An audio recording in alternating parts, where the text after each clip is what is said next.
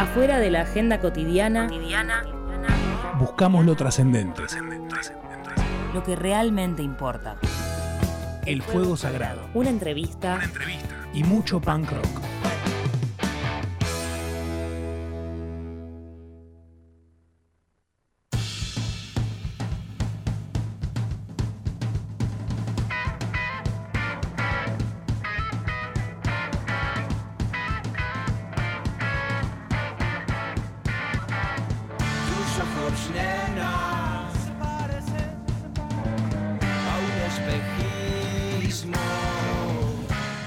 Lunes a la noche, buscando la felicidad detrás de la música, eh, utilizando la arqueología como método y la conversación como vehículo, herramienta de futuro. Estamos en el Fuego Sagrado, mi nombre es Walter Lescano Lucas. Querido, adorado, no siempre lo nombramos, así que quería decirlo del comienzo, nos está operando. Eh, y como siempre estamos preguntándonos, como cada semana, estamos eh, en el momento crepuscular del año, arrastrándonos hasta el Mundial y a ver si podemos eh, levantar la copa en Navidad. No sé en mi caso si voy a lograrlo. Tengo toda la expectativa puesta que sí, pero est- estamos viendo qué onda el punk, qué onda ser punk, qué onda con la música, y eso es un poco lo que nos tiene estos últimos meses, focalizados en la música porque nos parece una herramienta para combatir este presente hipercapitalista y todavía hay lugar para construir belleza. Así que estamos muy contentos con la banda que nos va a acompañar hoy. Eh, pero antes quería, eh, por supuesto, presentar a la curadora musical, al alma, al corazón, la sangre y la voz de este programa. ¿Cómo le va Dani Bisbal? Buenas noches, Walter. Muy bien, muy contenta. Otro lunes aquí, en el Fuego Sagrado. Hoy con una bandaza.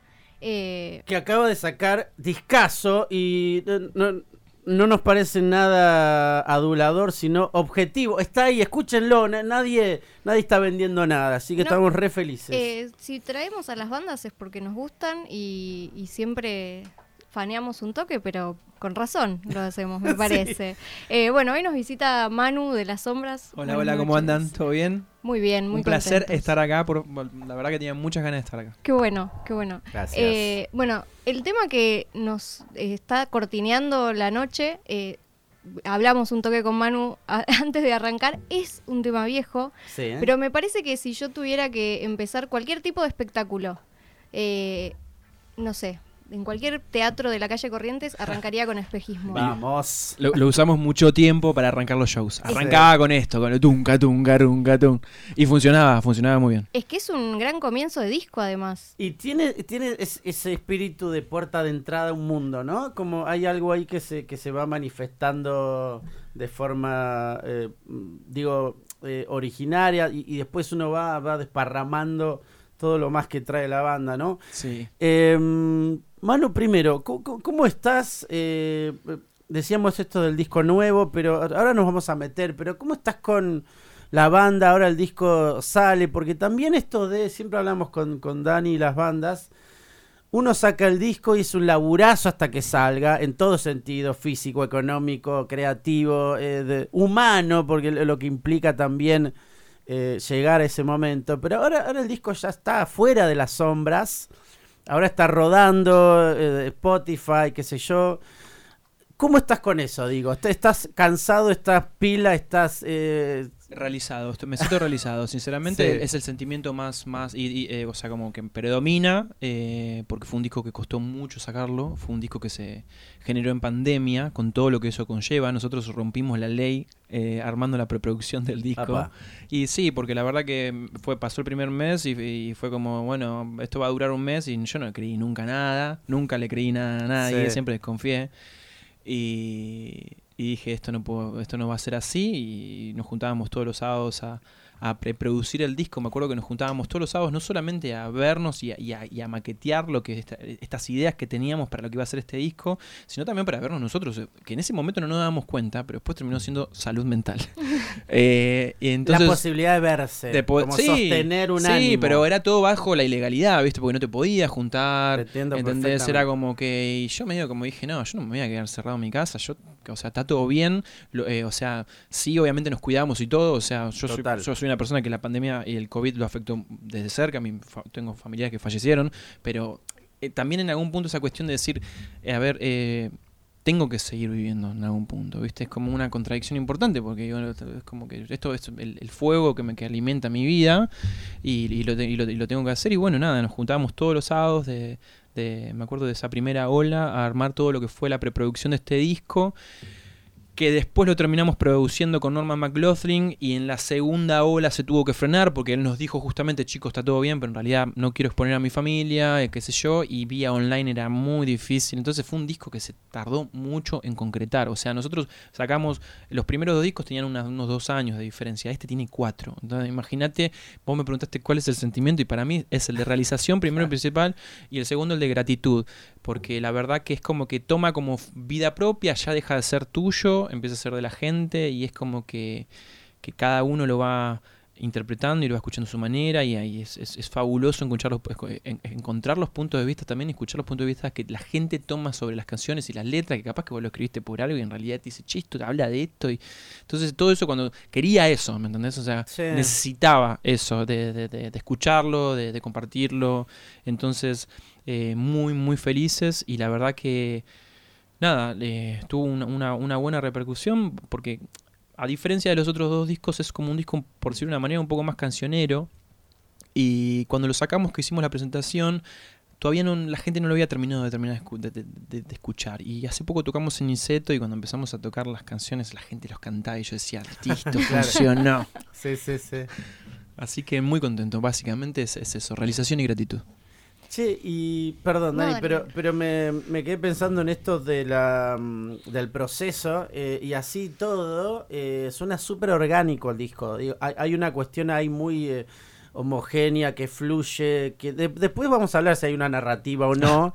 Pero digo, eh, quizás otros discos que uno los escucha sin dar nombres, hay como cierta fragmentación que Sí. quizás se puede utilizar a favor de la propuesta estética. Pero acá hay algo ahí que, que, que está hecho como una pinturita el disco. Digo, ¿estaba como pensado eso también? Est- Estaba pensado, nosotros veníamos de grabar con, con Mario Breuer el segundo disco, que fue un disco que lo, lo- lo- o sea, fue como la foto del momento, él me acuerdo que nos dijo ensayen, ensayen mucho, porque el disco lo grabamos en dos días, y lo grabamos, lo terminamos grabando en uno, porque el segundo lo- Ah, súper. básicamente no. No, sí, fue todo como muy, en, o sea, todo en vivo y, y en vivo en directo. Y me acuerdo que el segundo día fue básicamente como repetir boludeces que no terminamos de usar nunca. Entonces, eh, y siempre digo, somos una banda muy inquieta que, que- que siempre queremos descubrir cosas nuevas, que queremos experimentar cosas nuevas, eh, que, no nos quedamos siempre con la misma receta, eh, nos aburrimos de la, de la- de la- de la misma receta. Y este fue un disco que ya hace un rato que veníamos diciendo, che, hagamos algo diferente. A ver, experimentemos, eh, grabemos por pistas, eh, para poder meter cosas, sacar cosas y, y- no, que no afecte eso. Y bueno, dimos justamente con, esta persona indicada que se llama Norman McLaughlin, que fue el productor y el que grabó el disco, que justamente nos dio esa posibilidad de poder experimentar. Eh, y, en esa experimentación eh, también es como que encontramos cuestiones que antes no sabíamos que, estaban, por ejemplo. Eh, como la cuestión de los sintetizadores. Ya teníamos, nosotros teníamos muchas ganas de tocar con sintetizadores, de, de meter sintetizadores en, el disco. eh, y a través de los sintetizadores que Norman tocó, porque él tenía mucho cono- conocimiento de eso, surgían las armonías para los coros que terminamos haciendo. Y él era muy fan de los coros, entonces era como, "Mm, grabemos coros. Y era como, bueno, vos te imaginás, bueno, grabemos, bueno, hacemos esto. Y era, no, bueno, eso, eso grabalo 10 veces. ¿Entendés? Y, y vamos a sumarle esto y lo vamos a grabar 10 veces también. Y, y fue como todo un, un proceso muy largo que también sumó a que el disco tarde en hacerse. Porque dentro de esa experimentación y ese juego, también había cosas que nosotros no- o sea, nos, nos metimos de lleno en eso, que también en algún punto nos perdimos dentro de eso también. Entonces creo que esa homogeneidad fue algo que se logró en base justamente a, a- a todo este laburo eh, que fuimos haciendo, pero siempre comandado por Norman, que era la persona que dentro de su locura y su mundo sabía cómo tenía que organizar las cuestiones para que todo suene. Y no solamente eso, sino que nosotros lo buscamos a él, porque esto mismo que vos estás nombrando, nosotros lo sentimos en un disco que él había trabajado, que es Mancho de Banda de Turistas. Mirá. Escuchamos Mancho de Banda de Turistas y dijimos, yo me acuerdo que pensé lo mismo, dije, qué homogéneo que suena esto, que, que, que, que- Hay un cuerpo. hay, hay sí, un sí. cuerpo que está armado y que no, no, no, no hay una diferencia en- en- en sonora, o sea, es como toda una obra que va por un mismo lado Eh, entonces sí, sí, o sea, fue buscado y, y- y en gran parte logrado gracias a él. Esto que decías de la receta, digamos, que cambió bastante. Los dos primeros discos sí hay como un parecido. Para mí es muy western, Sí. muy, eh, no sé. eh, yo siempre, en, en el otro programa que tengo acá hablé de los de las sombras y decía esto como siempre me imaginaba como alguien cabalgando. Eh, y me parece Sí. espectacular, de verdad Sí. me, me gusta mucho. Em, pero es como si fueran tres discos en diferentes etapas del rock nacional, Sí. lo siento un poco. Acá están como, no sé, en los 80 con virus. Acá vino, acá vino, acá se, se metió más la ciudad. Yo creo que los primeros discos, más allá de que a nosotros la ciudad nos pegó muchísimo, porque cuando nosotros vinimos a, a vivir acá, Ustedes son de La Pampa. nosotros somos de La Pampa y vinimos a estudiar acá. La banda se arma en La Plata, en realidad, cuando nosotros ya estábamos acá, no es que, que vinimos con la banda. Pero ¿Ya se conocían? nos conocíamos, yo con Nico, el, el guitarrista, nos conocemos desde jardín, básicamente. Ah, genial. Eh, y, y- o, sea, la ciu- o sea, cuando vinimos a, a la ciudad nos pegó muchísimo el rock nacional. Éramos pendejos. Por ejemplo, yo vengo de una familia donde se escuchaba muchísimo pan rock, por ejemplo. Eh, Nico escuchaba muchísimo los Rolling Stone. Y había una cuota de, de- de rock nacional que nos estaba quedando ahí y cu- y, y lo descubrimos estando acá, ¿no? Entonces creo como que el- el prim- los primeros dos discos, volviendo a esto que decías vos, tienen mucho de la pampa y de ese western que estás diciendo. Y el tercer disco ya es como esta sensación de decir, bueno, ya hace casi más de más años que vivimos en Capital Federal de lo que vivimos en La Pampa. Claro. Entonces inevitablemente se va pegando todo ese context, el contexto, el- la música que venís escuchando. eh, también tenía mucho que ver, tuvo mucho que ver con el hecho de que, bueno, eh, hubo un momento donde hicimos este disco donde yo, por ejemplo, estaba fanatizado. Me acuerdo, me acuerdo que, que, que Barbie tenía un- el, el libro de, de los abuelos de la nada. Mm. Y, y me acuerdo que lo leí y, se me revivió todo ese amor que teníamos por los abuelos. Yo siempre fui muy fanático de Fede Moura, onda, fue como un, para mí es el norte, lo sigue siendo. Y, y todo eso dije, yo quiero hacer esto, quiero volcarlo en un disco a esto. Y, y- y- y por suerte con los chicos sentíamos, sentíamos lo mismo.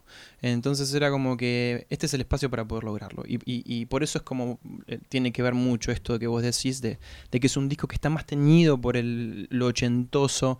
Es raro igual porque algunas veces uno como deposita cuestiones internas que capaz que otra persona te dice, yo no lo escucho ochentoso Claro. acá. Pero, Bueno, pero ya mencionaste también los sintes y todo eso, digo, Sí, tiene- sí, Total. sí, sí, sí. Es que, es que justamente iba por ese lado. onda, Dije, bueno, a ver cómo podemos llevarlo más para ese lado. Y yo creo que muchas veces en, en- en- en este disco pasó que justamente los, los sintes llevaron a ese, a ese lado al disco. Pasaban, Norman tocaba cosas y a mí se me venía costumbres argentinas de, de los abuelos, se me venía mucho virus, ¿me entendés? Los encargados con las guitarras. Mm. Yo empecé a usar mucho el, el, el chorus en la viola, que antes no lo usaba. Onda, eh, se me venían mucho las violas de Sky, con Chorus así también. Y entonces dijimos, ¿por qué no vamos a. te- o sea, tiñamos el disco o tratemos de teñirlo de esto, de, esto, de, de todo esto? Em, que bueno, a la vez también, bueno, es, es- capaz es también una- una- un sentimiento muy interno que tenemos nosotros, que capaz cuando escuchás el disco tiene ese color, pero, pero es más fuerte como lo vimos capaz Claro, nosotros. pero mismo, no sé, si no conoces la banda y te metes en la cuenta de Spotify, estéticamente las tapas de los dos primeros y esta, o sea, es oscuridad Sí. y, y luz. Sí, Eh, sí, y sí, pensando sí. que es un disco que pre- empezaron a preproducir en pandemia, eh, es bastante raro, porque digo... No sé, Tendría que ser al bandas- revés. No sé Claro. si al revés, pero muchas, o, o capaz continuar, porque muchas de las bandas que nos visitaron, que, que produjeron en pandemia, hay una oscuridad ahí que Claro. es impresionante. Y sin embargo tienen temas como Parque, Sí, que que, es mucho lo más. que- sí, que mu- es muy, muy movido, que yo lo escucho y, y me los imagino, no sé de quién es esa canción específicamente. esa es mía. Pero eh, bueno, ponele, te- ahora sé que es tuya, te imagino a vos como cantando con la guitarra diciendo tipo, quiero salir. Y Y- igual pensaba, eh, está buenísimo lo que plantea Dani, eh, Manu, porque pensaba en momentos como 2001 y sale Jessico, momento Claro. duro y sale algo así. El primer disco de Virus, año 1081, o sea, todavía no había terminado la dictadura. Guaduado. Digo, había cuestiones también a veces que el contexto histórico parece Sí. que va por un lado y la música Sí, viene a 100%. combatir. Lo tiro como para pensar también por esto que plantea hermosamente Dani, respecto de qué pasa con la creación, momento histórico, y ahora también momento, nos enteramos, momentos personales de ustedes. 100%, es más, eh, esto es loco lo que, lo que nombrás, porque los temas más poperos o más cancioneros, que esos vienen más vinculados con lo que, lo que le hago yo, son, son todos temas que se armaron la, la- la idea, la semilla, antes de todo eso. Y los temas más oscuros del disco suceden en pandemia, que fueron los que armamos más en, en la sala, como un día cualquiera, más allá, o vidrios. Eso sí, o sea, o sea, muchos temas venían desde atrás, desde de, eh, de- de ideas, por ejemplo, que tenía yo guardadas, y, y- y- y este disco fue como dic- diciendo, pongamos todo arriba de la mesa, veamos qué podemos hacer. Y, y- y llevémoslo para adelante. Onda, no lo pensamos demasiado, ¿no? Es porque si vos analizás el disco es como que va pasando por lugares, ¿no? O sea, tiene como diferentes colores. Hay temas que son super pop y otros que son más oscuros. Sí. Eh, y también tiene que ver mucho con la letra y, y no le dimos mucha como, como vuelta de rosca. Dijimos, bueno, estos temas son los que tenemos, hagamos un disco y saquémoslo, porque también teníamos esta, esta cuestión de querer sal- de sacar para, para, para afuera, porque tenía, o sea, veníamos como hace un montón de tiempo con, con cosas que teníamos guardadas y que queríamos, eh, queríamos que la gente lo escuche. Y también teníamos mucha intriga de que lo que la gente iba a pensar sobre este otro costado también que teníamos. Y, y nos sigue sucediendo también hoy en día. O sea, hay como, como dos diferentes shows que suceden en vivo. De repente cuando empiezas a tocar los temas viejos, la gente empieza a volverse loca. Y, como decía recién, recién ahora empezamos a entender cómo, cómo la gente empezó a, captar las nuevas canciones y a entenderlas que son de diferente manera. Y eso también está bueno porque le da como diferentes climas al show y, son diferentes texturas también que tiene la banda. Eso, eso me quedé pensando ahora del, del show en vivo, ¿no? Teniendo tres discos que si bien son las sombras y, y hay como distintos viajes, eh, supongo que eso también mejora el vivo pensando en que son... 100%. eh, uno podría hacer dos shows o, o- o tres shows con un disco Sí. por show. Eh, ¿cómo, cómo se arma esa cocina del vivo ahora con, con todo este repertorio, dice Calamaro, con todo este repertorio, digamos? Y eso fue algo que fuimos laburando mucho este año, desde la presentación eh, hasta hoy en día. Fue algo que fue variando y lo fuimos tanteando en base a cómo la gente lo, lo iba, lo iba recibiendo. Nos empezamos a dar cuenta de que no podíamos poner cuatro temas nuevos seguidos, por ejemplo. Porque la gente Por no- ahora. Porque claro. no, porque no, como que quedaban ahí, viste, como claro, por ahora. Ah, perdón, Manu. eh, eh, Hace poco vi un, un, un videíto de Julián Casablancas Sí. cuando saca el tercer disco de los Strokes diciendo, me di cuenta que no puedo dar más de tres temas nuevos porque la gente me mira mal. Claro. ¿Qué te pasa a vos como, re- como artista, pero también como persona? Tirás la canción nueva y quizá la reacción no es esa energía que uno necesita. Es que pasa eso, pasa Sí. mucho eso, pero bueno, también es un proceso interno de también aceptar que el otro tiene que conocer tu obra. Claro. O sea. Sí, eh, sí. no, no, uno está mal enojarse con eso. Es un sentimiento natural que tienen las personas. O sea, es, Claro. es así. Es si yo no lo conozco, ¿por qué tendría que volverme loco? ¿Entendés? Por más bueno que sea. Es como lo estoy conociendo, lo estoy conociendo en este momento. Eh, también pasa mucho de que el público se va renovando. Entonces es como que viene gente que capaz que no- nunca escuchó nada. Y, de re- y- y eso pasó mucho en la pandemia. Y es otra cosa que nos dimos cuenta. Hubo un montón de gente que se fue. Que se volvió a su casa que se fue de Capital, o sea, y es como que lo ves hasta, lo, lo ves en vivo, porque vos tenés, o sea, más allá de que nosotros tocamos y nos va a ver gente, no es que nos va a ver como muchísima cantidad de gente. Entonces hay un montón de gente que conocía que ya las tenía, las junabas, ¿viste? Cuando decís, ah, ok, este no lo vi nunca más, ¿y qué pasó? No, es- te enterás de que no...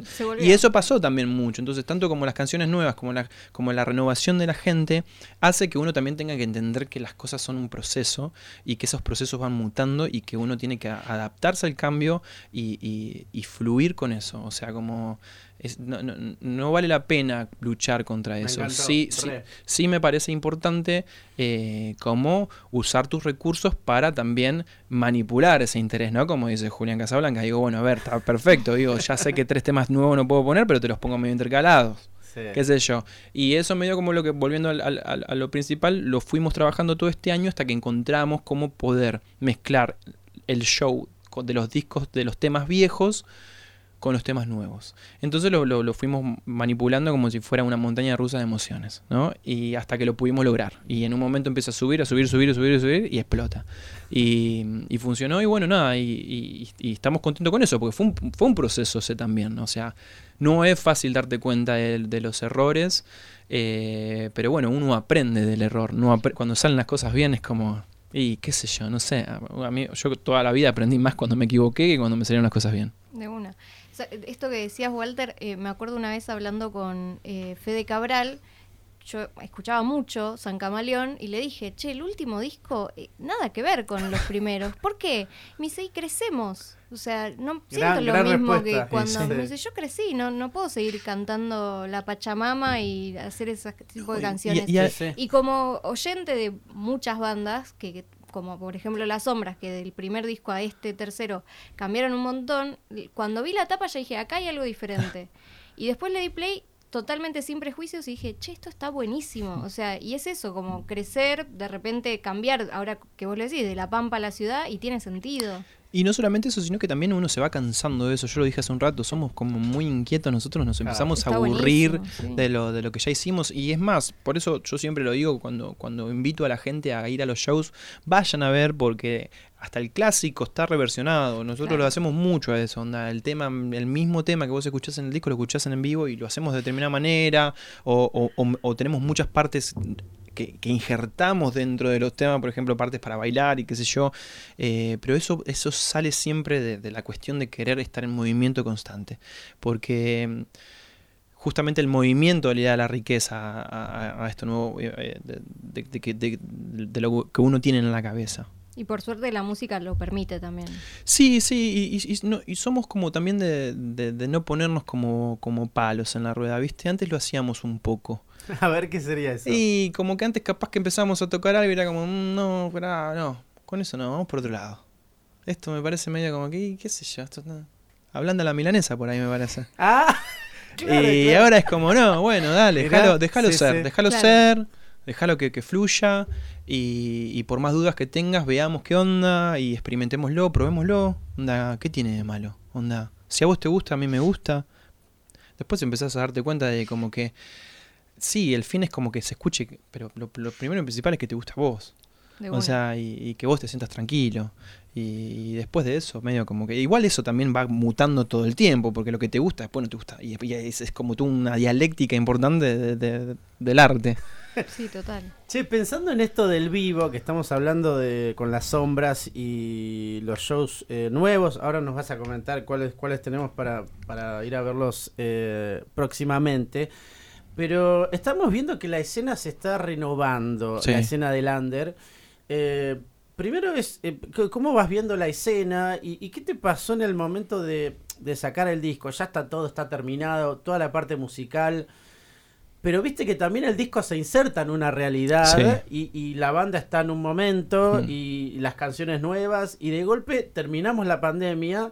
Cada tanto entro a un local, no hay nadie sin barbijo y, y digo, wow, terminó la pandemia. Y, de- y también pasa esto, también más allá del contexto económico, todo, la escena del rock del under está empezando a... El tiempo avanza Sí. y las bandas nuevas están ocupando lugares. ¿Qué te pasa con, con eso? Mano y las sombras, disco nuevo y una escena que se está se está revolviendo el guiso. ¿Qué pasa con eso, no? Yo, yo lo que estoy viendo, lo que estoy percibiendo es que antes de que, por ejemplo, suceda lo que sucedió con el, con el, con el rock, por ejemplo, que se manchara de, de, de- de estos cabezas de termo de- que, que- que abusaron de gente, que en algún punto eh, todos esos personajes, no solamente que, que se, se mandaron cualquiera, sino como que para mí que el género quedó manchado y empezó a surgir otra cosa, empezó Sí. a nacer la, Mm. empezó como la, más la música urbana, la moda se cambió ya, como que el rock, se, en un momento me acuerdo que se veía como este flaco me pone el piecito en el, en, en el, en, el, en el monitor y como que se la da de rockstar y es como que en realidad yo creo que eso se, hoy en día eh, de a poco está empezando a volver. Y, pero está volviendo de una manera eh, mucho más costosa lo- de lo que estaba. Yo lo que hoy, hablando con, con- colegas, es como cuesta mucho más vender tickets hoy en día para bandas de rock and roll eh, de un- del under de lo que costaba antes. Antes era como, bueno, vamos, y, estaba todo explotado y, era como otra dinámica. Ahora, ahora es como que se cuesta muchísimo más. O sea, yo lo veo como que el foco está puesto en otra cosa, o sea, de repente no sé, veo como más allá de las diferencias y todo, pero no sé, que aparecen como estas personas, personajes que hacen música urbana que yo no tengo ningún tipo de problema, lo digo así como no tengo problemas con ningún tipo de música, cada uno Re, re. escuche lo que quiera. Eh, pero digo que te mandan, que ves en la, en la historia que agotan el Luna Park en media hora, digo, y de repente tenés bandones que la que les recuesta llenar Sí. lugares, ¿entendés? Y eso Sí, yo sí. antes no lo veía, lo estoy viendo Sí, hoy total. en día. Eh, y no solamente le pasa a uno o a dos, le está pasando a un montón de gente. Eso es lo que más me, me da como cosita, que creo que también tiene que ver mucho con la cuestión financiera en la que estamos viviendo, de que la gente elige mucho eh, qué es lo que va a ir a ver. Y también veo como que la juventud tiene el foco en otro lado, ¿no? Antes capaz que estaba más ligado al under, ahora la juventud siento que la- lo tiene puesto en otro tipo de música. Eh, es una sensación rara porque por, un lado es como que siento que, como decía, de repente la moda está volviendo a cambiar. eh, pero a la vez, bueno, nada, siento es- es- es- esa, esa cuestión de que cuesta y bueno, no, a, a mí, a siempre me costó vincularme a la escena también, donde digo, como, ¿en, qué, en qué lugar estás o con quién te, o, o dentro de qué género te mueves y es como que, no sé, yo lo único que puedo llegar a decir es que siempre me gustó caminar de la vereda contraria a la que camina todo el mundo. Eh, pero eso, por, más que nada, por una cuestión de, de, de acuariano. Porque sos punk también. Está, re, re. Sí. Eso iba a decir, Y me sí. encantó. Sí. Eh, bueno, no sé si tenés, Walter, alguna pregunta más, pero me parece que es momento para la primera canción, que sí es de, del último disco, que es Me dijiste tu nombre.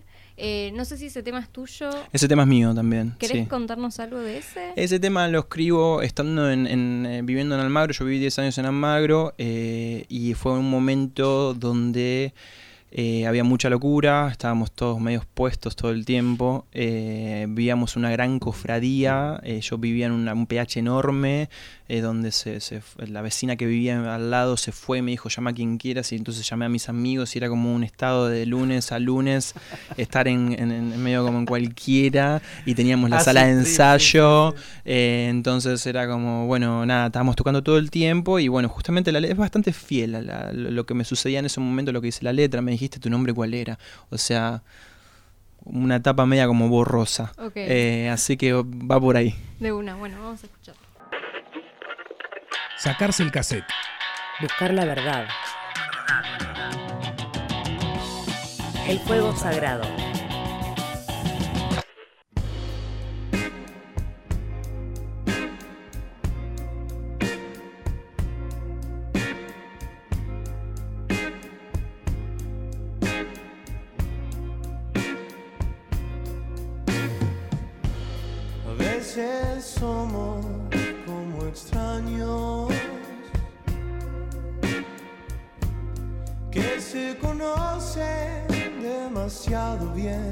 Segundo momento con las sombras, el querido Manu nos está acompañando, Dani Bisbal está dando toda la sangre a que esto funcione.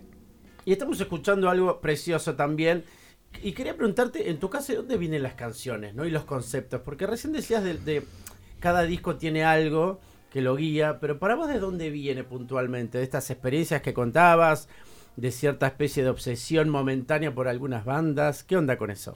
Yo creo que en realidad lo primero que baja, o sea, eh, lo primero que baja es... eh, es inconsciente, o sea, no sé si te podría llegar a decir que vienes de algún lado, porque capaz que yo me pongo la guitarra y me salen cosas que capaz que no tienen que ver con mucho con lo que estoy escuchando. Eh, sí, obviamente que los llevo para ese lado, pero, pero siempre la temática ronda mucho eh, eh, en el amor. Onda, y creo que, que de- de- del amor y la cotidianidad del amor es donde salen muchas grandes canciones de, de- de- la historia de la música. Y, no, y bueno, y, en- y en este caso puedo hablar personalmente por mí, porque no puedo decir cómo, de dónde salen las canciones por, de mis compañeros, porque eso es, es otro mundo. Pero a mí un motor que me hace ir para adelante a la hora de hacer canciones es justamente eh, mis sentimientos y, y- y muchas veces tiene que ver con, con el amor. Entonces, la composición, digamos, es cada uno llega con su canción, la ponen en común. Exactamente, sí. Es, es la manera en la que nosotros componemos eh, en gran medida es de esa manera. O sea, muchas veces eh, yo llego con la canción, la muestro, gusta, y ahí es donde todos empiezan como, bueno, y esto lo cambiamos, onda, fíjate acá, en vez de meter tres estrofas, mete dos, hacemos estribo allá, qué sé yo, y ahí ellos, eh, cada uno deja que, que, la banda se meta y se termina armando entre todos y se arma la, la canción. Eh, y algo interesante que sucede en este disco, eh, a diferencia de los anteriores, es que en este disco eh, pensamos también las voces de las canciones, dijimos, Mm. bueno, esta canción suena mejor con tu voz, o esta canción mejor que la cantes vos. Entonces hay canciones que capaz que uno hizo que no son las personas, que, que no no es el que la está cantando. Eh, y eso también fue bastante interesante porque es como que si está, o sea, hay que estar predispuesto a regalarte una canción para que la cantes o para que la cante otro. Sí, también Eh. a cantar lo que escribe otro, que tal vez para vos dice una cosa y Sí. para él dice Sí, otra. Sí, sí, exactamente. Por ejemplo, El Club de los Nostálgicos es una canción que hice yo, que la hice, la hice pensando en, en- en mi pareja, en, en- en el amor que yo sentía por mi pareja y mis cuestiones.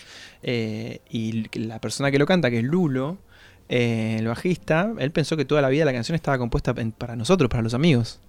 Entonces es como que, bueno, está bueno que cada uno lo reinterprete y lo cante a su manera. Eh, ¿Y cuándo se enteró que.? que, que- que era, que era- desde el primer momento se lo dije yo, "Mirá, no, esto- est- esta canción se la escribí a ella, a Barbie, y, y- y no, es, es, eh, él, él siempre pensó que, él, y es más, lo sigue diciendo el otro día, lo escuché, no, pero esta canción habla de nosotros. Bueno, es otro tipo de amor y él lo interpretó de Totalmente, esa manera. claro. Y por, bueno. por ahí él necesita posicionarse ahí para poner el tema de las voces. Eh, y, y en ese sentido de, de- de la composición, e- evidentemente por lo que contás es algo grupal, pero ¿cuándo termina, digamos, de, de cerrarse finalmente? Porque pensando en la producción de este disco, es como que el productor ocupó un lugar ahí Sí, también 100%. medio de, de- de- de marcar la cancha, ver hasta 100%. dónde. Eh, hay, hay un laburo también de, de la confianza que uno va entregando, ¿no? También uno da cierto poder al otro para que te diga hasta dónde. Eh, pero ¿cómo, ¿cómo sintieron esto de finalizar las canciones, armar el recorrido? Y, y ahí sí tiro la pregunta que había pensado antes, si hay alguna narrativa, ¿no? Porque el Club de los Nostálgicos también tiene como, como una especie de, búsqueda de identidad, la palabra nostalgia ahí, eh, pandemia antes, digo, ¿qué, ¿qué onda con esos conceptos, con ese laburo grupal y después grupo y productor? Y mira, eh, yendo a esto, es, muy importante lo que vos dijiste de, de- de- la confianza. eh, llega un momento donde vos decís, bueno, somos un equipo, hay un productor. siempre cuesta onda, e- escuchar a alguien ajeno. Eh, capaz que escuchas mucho más a tu compañero que a alguien que, viene de afuera a hacer el disco. Eh, entonces fue muy importante como de nuestra parte decir, bueno, a ver, para está proponiendo cosas que son interesantes, hay que escucharlas y, en gran medida eh, fue como un, acierto de, de- de Norman de- de ordenar las canciones. Lo que nosotros estamos escuchando cuando nosotros las llevamos no eran así las cosas, eran diferentes. Y él dijo, como dijo, "Es- me parece que esto va acá, esto va acá, acá se tiene que escuchar de determinada manera, esto no. Y, y, eh, está bueno cuando te dicen no, porque no siempre te dicen no, esto no. Y ahí hay un momento complejo porque a vos te dicen no y, y a vos te, algunas veces te- la mayoría de veces te jode que te digan no. Porque vos decís, ¿por qué? Si esto me gusta a mí. Y no, bueno, entonces eh, ahí es donde medio como que, que, que, que- entendés que, la mirada externa también, que es muy importante la mirada externa, porque uno está tan inmerso en, en lo que uno hace que, se olvida de, de- de mirar desde afuera las cosas. Y cuando empezás a mirar desde afuera las cosas te das cuenta de, de- los aciertos de, las, justamente los consejos. Eh, y, y yendo a esto que vos decías el- el sobre la narrativa, em, nos pareció muy interesante la cuestión del club Mm. este club, eh, porque siempre es como que a nosotros nos, nos- enfrascaron dentro de ustedes, les encanta la música vieja y hacen eh, rock eh, de los 70 y de los 60 y siempre como que nos tiraron esas palabras así como... Y nosotros medio como que, no sé, yo hago esto porque escucho esa música, pero no quiere decir que yo lo quise hacer porque, o sea, me sale de adentro, pero no, o sea, muchas veces no fue buscado. Y en este caso sí fue buscado, como dije hace un rato, eh, y pensamos en este club justamente de- de- del que todo el tiempo nos estaban como diciendo, bueno, a ver, ¿te gusta esto? Y sí, somos nostálgicos, nos gusta la música del pasado, nos gusta la estética del pasado y queremos re- reivindicar valores que tienen que ver con la estética del pasado sonora y visual. Eh, entonces fue como medio ir por ahí, ¿no? Y, que este, este club esté abierto a, cualquiera que quiera entrar eh, sin distensiones, ¿no? O sea, que cualquiera que se quiera sentir parte lo, lo puede ser y, y creo que lo, lo más importante y el germen de todo fue eso, ¿viste? De cuando yo siempre hago como este ejemplo de cuando te pones a hablar de algo y se te llenan los ojos de lágrimas que tiene que ver con algo del pasado, es esa la- lo que buscamos, lo que, lo, lo que fuimos a buscar cuando hicimos este disco. Eh, pero bueno, también es importante nombrar que más allá de que nos gusta todo esto y fue una influencia muy importante y que es música que hoy en día seguimos escuchando, que yo me voy de acá y sigo escuchando, eh, como Virus, Los Vuelven a Nada, Los Encargados, etcétera, Sumo. em, también es actual. Hay una frase del, del- disco que dice, el futuro es un problema si vivimos del pasado. O sea, como eh, tratar de no, no- no perder la actualidad. Y, y- eso también está mucho en, en- las letras. Hay una letra de un, de un- de un- de un tema que se llama Un día cualquiera, eh, que habla del celular, del mensaje en el celular. Entonces es como también como vincular cuestiones eh, que tienen que ver con nuestra cotidianidad. Más allá de que la música que nos mueve es vista desde afuera a otro tiempo. Y eso es loco también y está bueno nombrar porque nosotros no- nunca lo sentimos así. Es como que en algún punto dijimos, bueno, el Club de los Nostálgicos es, es el concepto, pero por, por una mirada externa. Porque en realidad si tuviéramos que nosotros hablar de lo que sentimos, para nosotros está la música del día que escuchamos día a día y Sí. que, que lo que me y es lo que me lo que me motiva y yo no, no, no lo veo no lo veo antiguo, lo veo moderno. No, es que justo te iba a decir eso, o sea, sí es verdad que tal vez eh, los discos son como esto que te decía al principio, ¿no? Rock nacional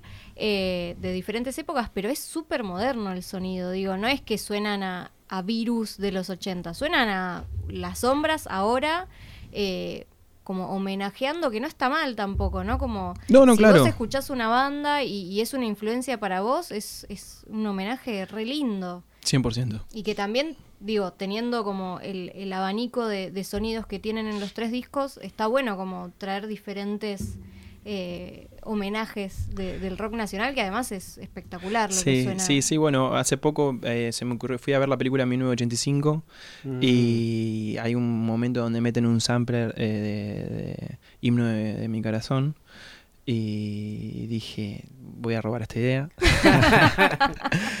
y dicho y hecho, tocamos en Niceto y, y pusimos el, el- el sample y, y a escuchar y, y empezó la gente a cantar "Oh", y dije ya está como que esta- esta- esto, es, esto es lo que yo quiero hacer onda como eh, y vuelvo a repetir no no por una cuestión de, de querer como eh, viajar en el pasado sino justamente todo lo contrario sino como decir mira qué moderno que es esto también Sí, sí, dale. No, dale. no, pensaba en esto que planteaba Dani también y, y me surge pensando en la tapa, pensando en, el- en esto que decís Manu, eh, la palabra elegancia, ¿no? También hay algo de la búsqueda de cierta elegancia y, y me preguntaba también qué, qué ideas tenés vos, porque pensaba en Pángaro, pensaba en ¿Sabes un que montón... cuando escuché sí. el disco, eh, la primer- lo primero que dije fue, qué fino que es este disco? Claro, o sea, elegancia, fineza, pero obviamente no es snob, sino... No, Sí, no, no, Porque sí. la palabra club funciona muy bien Sí. ahí, ¿no? Entonces pensaba en, en esto, digamos, cómo manejan la elegancia de las canciones, que también se complementa con la imagen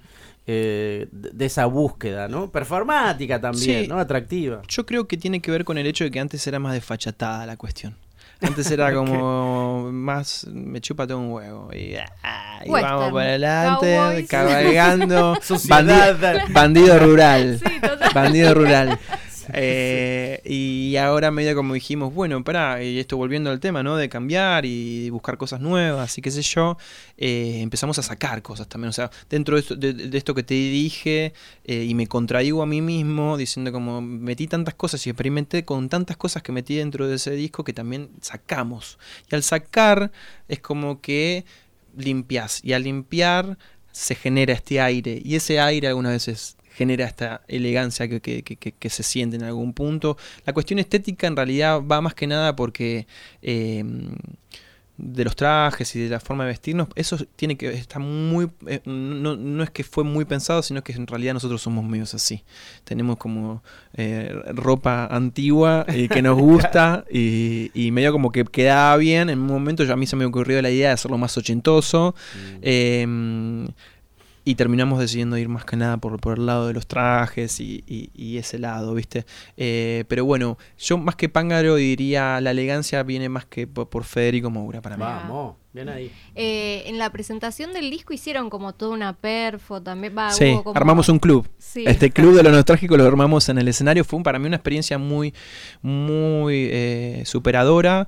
eh, porque, nada, justamente, como, literalmente armamos un club en el escenario. eh, pusimos unas mesas atrás donde había personajes actuando. Había un cartel de neón que decía Club de los Nostálgicos. Y mientras íbamos tocando, aparecía un, un mozo que nos servía whisky y qué sé yo. Y, y- y había toda una, una cuestión también. Había un monólogo. Empezamos a mezclar esta, eh, eh, esta cuestión del acting eh, y, con el rock que se había generado un poco nosotros en pandemia. Una de las grandes cosas que hicimos fue un mediometraje que se llama El precio de la canción, donde nos animamos a actuar un poco más. El, di- el director Diego Pincheira, que hizo ese, mediometraje, tenía esta idea de hacernos actuar y de hacernos caminar por diferentes espacios y, y- y hacer un falso plano secuencia eh, donde, donde se iban descubriendo lugares y qué sé yo. Y ahí se nos desprendió una chispa que dijimos, sigamos explotando todo esto. Entonces eh, fue como superador porque nunca me voy a olvidar, o sea, nos bajamos del escenario, qué sé yo, y, y- y viene la programadora del ND y nos dice esto, hace- este, quiero que las bandas hagan esto, donde las bandas vienen, tocan, te tiran las lucecitas o la pantallita y listo. y la verdad que está bueno cuando se genera otro tipo de cosas, ¿no? Como Sí. cuando hay una interacción también con el público, eh, cuando hay atmósfera, cuando hay clima, cuando no solamente todo solamente se trata de la música en sí, sino cuando hay diferentes texturas para, para poder a- apreciar el concepto del Club de los Nostálgicos, por ejemplo. Sí, y, me preguntaba también si...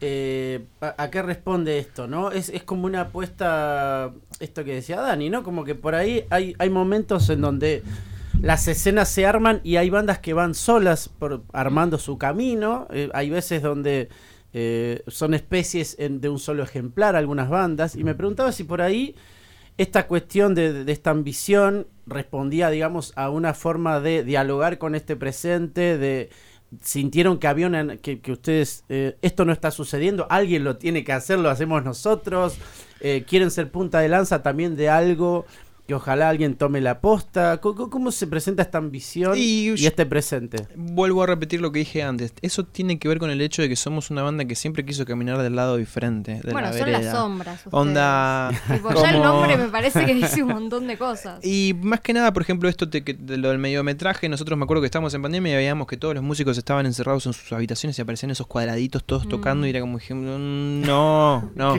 Entonces siempre como quisimos hacer algo diferente, ¿no? Y, Ok. esto que se había despertado ahí lo llevamos a, un lugar más grande cuando lo hicimos la presentación en el ND dijimos, o sea, termina siendo también un poco coincidencia de decir, esto no lo está haciendo nadie, hagámoslo también un poco, porque va a generar una, diferencia. Eh, entonces creo que tiene que ver con eso, con, no caer en el lugar común, sino como tratar de salirse un poquito de eso y buscar el diferencial y, tratar de, de contar capaz lo mismo que cuenta otro, pero de otro punto de vista. Mm. Está bueno. Si les parece, vamos a escuchar el último tema elegido por mí. Es Hermoso. mi favorito del disco. Eh, fue el. No sé si les pasa a ustedes con los discos, pero yo escuché el Club de los Nostálgicos, sonó vidrios y dije, ¡qué temón! Sí, Eh, y bueno, nada, hablé con Barbie, me Sí. contó un montón de cosas. sí, Eh, ese es tuyo sí. también. eh, ¿qué Ese, ese tema está compuesto en, en pandemia pandemia, eh, en lo- la etapa más oscura de la pandemia, eh, con- de mucho alcohol y estupefacientes Mm. y, y de encierro y dentro de todo eso salió este tema eh, que, me, que me acuerdo que justamente estábamos ahí como terminando de armar esta, esta preproducción y yo me acuerdo que lo, lo armé en su momento, y me es más, hasta le dije Barbie, necesito ayuda con la letra y, y me empezó a ayudar con la letra, entonces es como siempre me gasta porque me dice, tenés que decir que esa letra la hice yo con vos. Sí, sí, sí, sí. Ella me lo dijo, me Sí, lo dijo sí. porque lo- me acuerdo que lo, lo comentábamos porque le escribí y me dijo, ¿sabes qué? Ese tema yo escribí Sí, cosas". sí, eso es, es, es loco porque fue como una especie de cada. Yo me acuerdo que estaba medio puesto y tenía que escribir y ya tenía el riff con la guitarra y agarré las flores del mal y me acuerdo que agarraba, abría las páginas y hacía como una especie de cadáver exquisito. Entonces es como que después terminás viendo la letra y decís, ah, tiene un montón de sentido lo que estoy diciendo. Está buenísimo el tema, la verdad. Eh, perdón, muy- Bárbara Jack es el nombre Jack. que estuvo circulando, poeta, periodista, nada, la admiramos también. Ex directora de Colmena y gran valor de, de El Under, me De parece, ¿eh? Lander, eh, no, no, no es menor ese dato, Sí. así que la bancamos de acá. Bueno, vamos con vidrios entonces. El Fuego Sagrado. Una entrevista y mucho punk rock.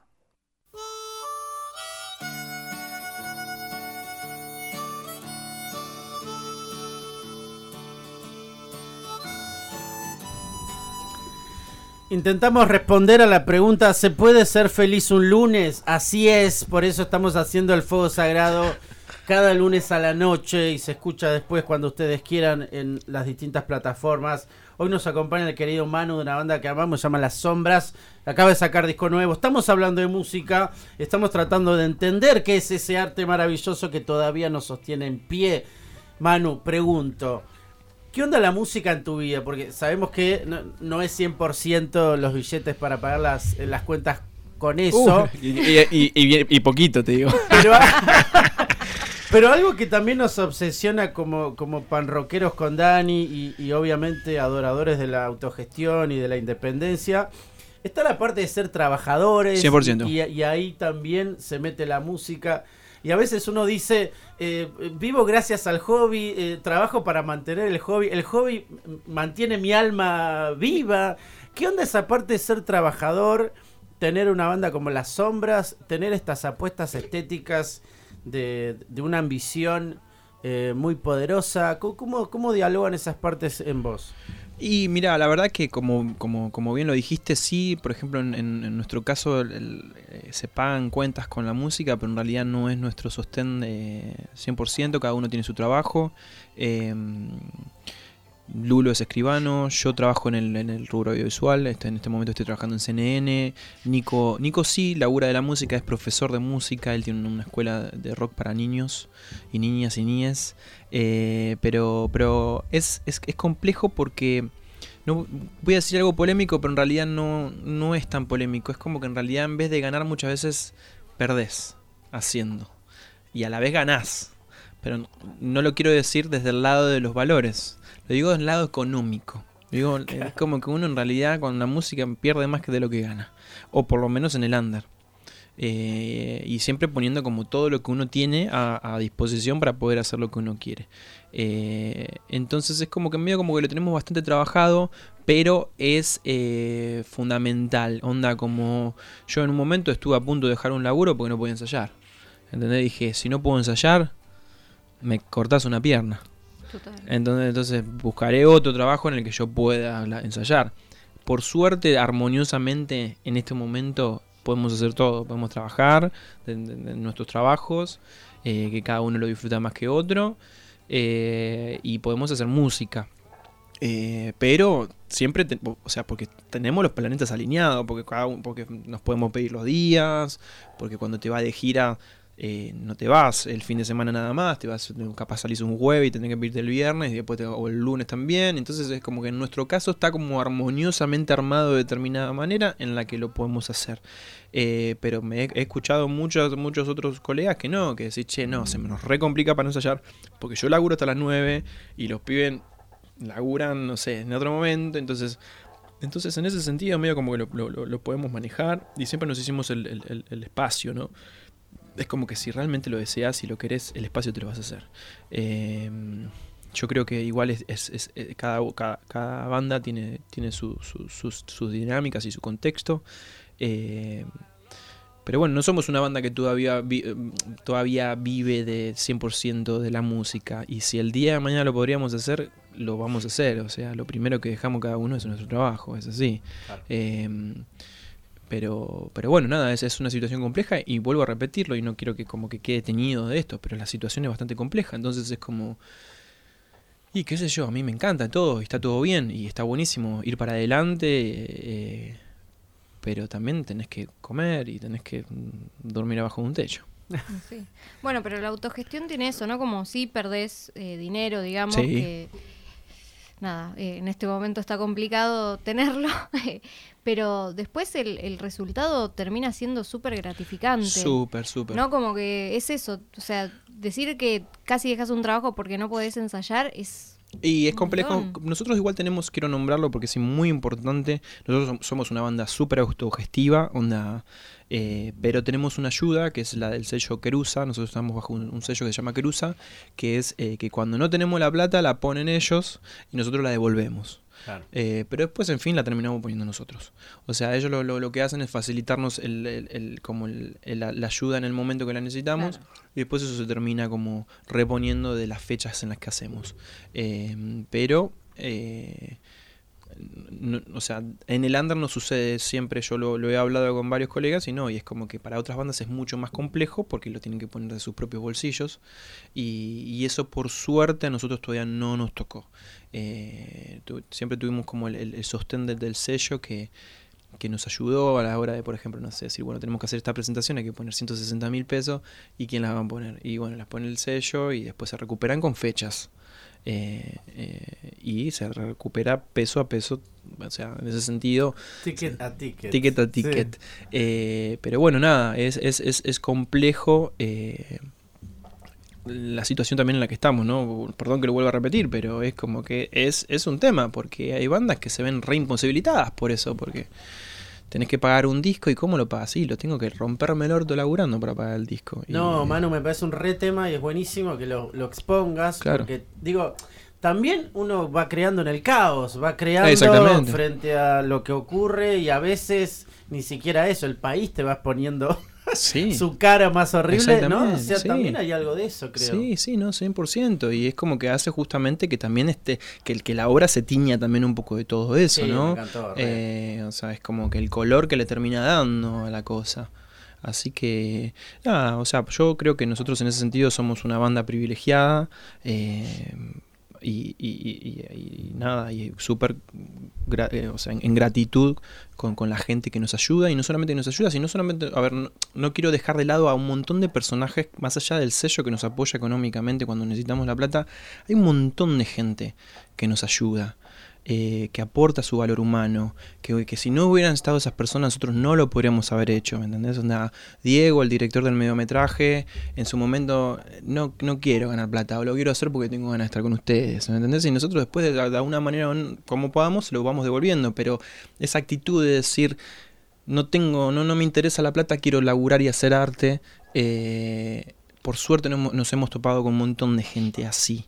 Eh, y, y- y gracias a esas personas también pudimos lograr lo que logramos. Entonces es, es muy importante también nombrar a esas personas eh, que muchas veces es- quedan o sea, invisibilizadas por el, porque, porque están a un costado y capaz que no se las nombra, eh, pero, pero para nosotros fue como en muchas situaciones importantísimo estas personas, ¿no? Y estoy hablando un montón, desde amigos que te prestan el pedal para la viola que vos no se te rompió, o el equipo de guitarra que querés sonar mejor para grabar el disco, o el que te lleva en la traffic porque tiene el día de laburo libre y, te ahorras un flete. Todas esas cosas a nosotros nos, nos- siempre nos ayudaron un montón y siguen sucediendo en el día de hoy. No es, que es algo del pasado, nos pasa hoy en día y nos pasa siempre. Entonces siempre, en una apuesta nueva siempre hay mucha gente que y, estoy muy, muy, contento de tener gente alrededor que, nos da una mano con eso también. No solamente, sino con lo, no solamente con lo económico, sino también con el apoyo humano eh, necesario para poder lograr las cosas. ¿no? Eso para mí es súper importante y para mí que en las bandas de Lander está lleno de esos personajes. Y, y es re importante como, como visibilizarlos también, ¿no? porque eh, hacen que las cosas funcionen también. Sí, porque además nosotros por lo menos, y digo nosotros, el público, digamos, para nosotros la banda es los que están arriba del escenario. Exactamente, y en realidad no es tan así. Es la banda está ahí gracias a la ayuda de un montón de Sí, gente. sí, sí. No, y también, y mismo esto que decías de, nada, perder dinero y demás, digo, y que haya gente como, como el director de- del cortometraje que te diga, che, no, yo lo hago, digo, a vos también te da como un empujón para seguir creando y seguir haciendo y tener ganas, porque... Sí, pero 100%, hombre, más vale, porque algunas veces viene desde afuera la, la idea. Por ejemplo, y vuelvo a repetirlo con, con- con Diego, porque vino desde afuera la idea. Che, estoy, estoy viendo estos streaming de mierda de los gente encerrada en los cuartos. Hagamos algo diferente, Claro. ¿entendés? Y, y no sé, gracias a eso nosotros terminamos saliendo en la Rolling Stone de Estados Unidos. Entonces fue como gracias al disparador de la idea de Diego que un día quiso hacer algo diferente y nos motivó a todos a hacer algo diferente. Entonces como que es re importante, súper importante. Está bueno. Che, y con esto cierro. El, el- en ese sentido, ¿cómo van administrando el tiempo para poder ir creando, digamos, ¿no? Porque esto está buenísimo esto que decía de tener la, la rutina del ensayo, pero ¿cómo, ¿cómo van ingresando el nuevo material? Digo, ¿es algo que vos tenés cierto sistema? ¿Es algo que a vos te importa? No sé, vas anotando en el celu, te, te grabás tus melodías. ¿Qué pasa con eso de, de- de ir creando esto que decíamos en el caos, ¿no? Porque también Sí. es es, supongo, sacarle tiempo a otras cosas, ¿no? Eh, sí, o hacerte el momento en el que vos sabes que te va a llegar eso, ¿viste? Ah, a ver, ¿cómo sería? Y, por ejemplo, yo sé que tengo que aprovechar mis momentos de soledad. Y no lo digo por la cuestión de que me dé vergüenza, ¿no? Porque muchas veces uno capaz que dice, no, quiero estar solo porque me da vergüenza que me escuches. A mí no me pasa por la vergüenza, me pasa que en la soledad eh, me, me conecto conmigo mismo. Entonces, muchos momentos de, de soledad son donde yo puedo hacer. Y vuelvo a repetir, hablo por mí, porque por ejemplo Nico ah, tendrá sus, mon- su- sus maneras, Lulo tendrá sus maneras. Yo eh, el- el- busco el momento de soledad para poder conectarme y... Y hay algo muy importante que quiero nombrar y que me pasa a mí personalmente, que es que cuando estoy muy cómodo y muy feliz no me sale nada. Bien. Ok, ok. O sea... You need pain. Y un poquito, un poquito de dolor, un poquito de incomodidad como para hacer algo y viene mucho más fácil, cae más rápido la idea. Como estar ahí el... Y no, lo- no sé cómo explicarlo. eh, es No, como... no, pero digo, como, eh, no estar en la comodidad y al... Claro. Cuando sí, es como que es que porque, porque tiene que a mí me pasa yo hago mucha catarsis, ¿entendés? Como que deposito el, el- el dolor o la angustia y de eso trato de transformarlo en algo que, que- que cuando lo escuche me resulte bello y me haga acordarme en un tiempo futuro que el pasado no, o sea, pasó y que quedó y Bueno, y también es sacar algo lindo exactamente. de, una situación fea. Sí, sí, bueno. sí, 100%. Nunca me salió a hacer una canción de felicidad.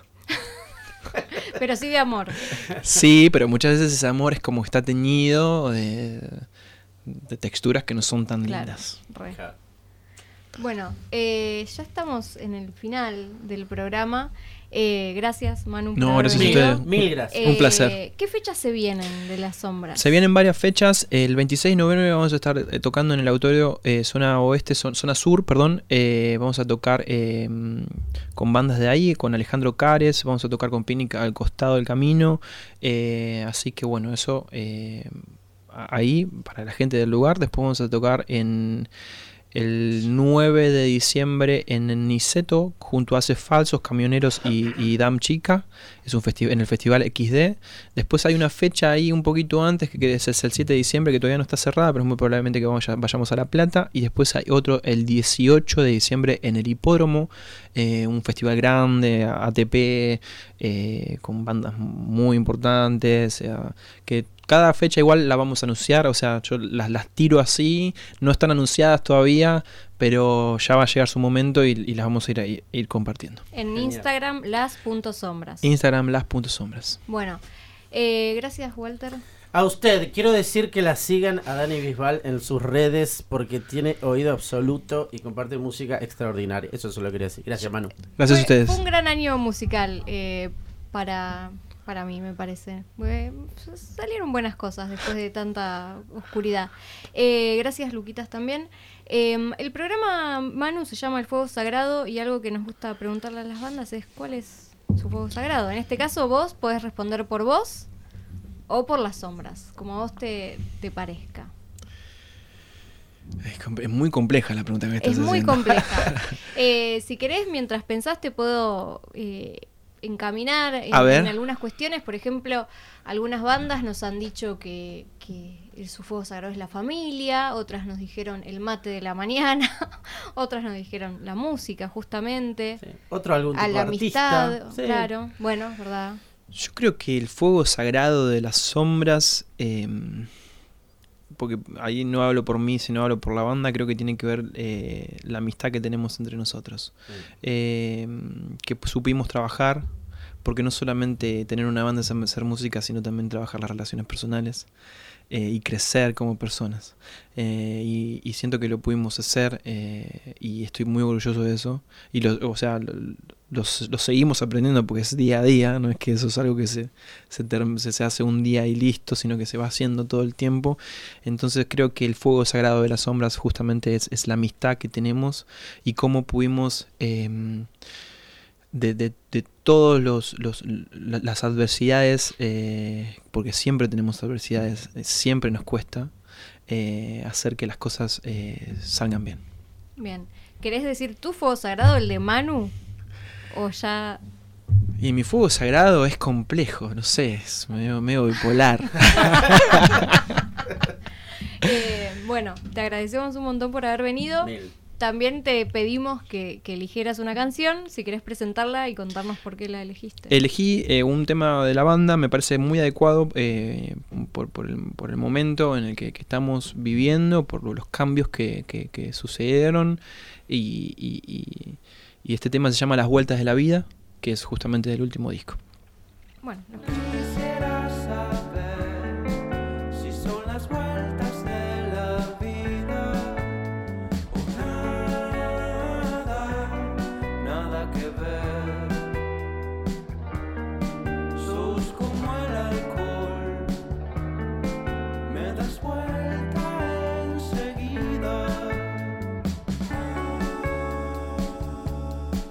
puedo hacer?